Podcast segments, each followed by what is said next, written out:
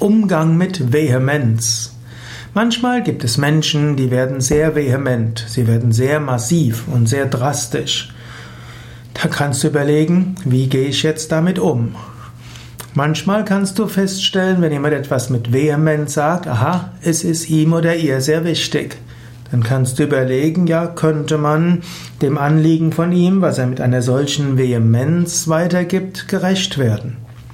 Manchmal musst du feststellen, dass die Vehemenz nicht angebracht ist und du bleibst trotzdem bei dem, was du tust. Und manchmal wirst du einfach, weil es dem Menschen ein Herzensanliegen ist, schauen, wie du sein Anliegen berücksichtigst. Natürlich, wenn es der Chef ist, der etwas mit Vehemenz will, dann solltest du jetzt äh, zügig in die Gänge kommen. Und wenn es jemand ist, der mit Vehemenz vor etwas warnt, dann musst du überlegen, ist das vielleicht berechtigt?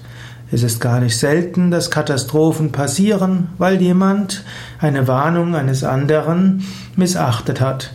Und manchmal sollte, kann man vor großem Schaden bewahrt werden, wenn man die Vehemenz eines anderen als Signal sieht, aha, da könnte etwas vorliegen.